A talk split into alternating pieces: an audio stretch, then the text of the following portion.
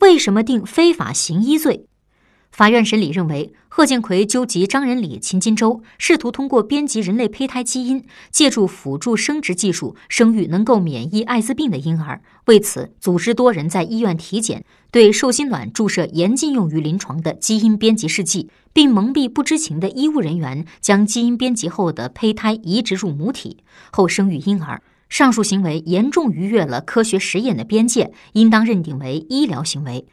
曾从事基因编辑研究的中山大学附属第一医院副院长、妇产科生殖医学教授周灿全说：“人类辅助生殖技术是造福广大不孕不育患者的临床技术，全球范围内都必须在严格监管下实施。”贺建奎等人将高风险的技术应用于人类辅助生殖医疗活动，是极其不负责任的医疗行为。法院查明，贺建奎等人均未取得医生执业资格，仍从事一系列医疗活动，违反了《中华人民共和国执业医师法》等国家规定，属于非法行医。《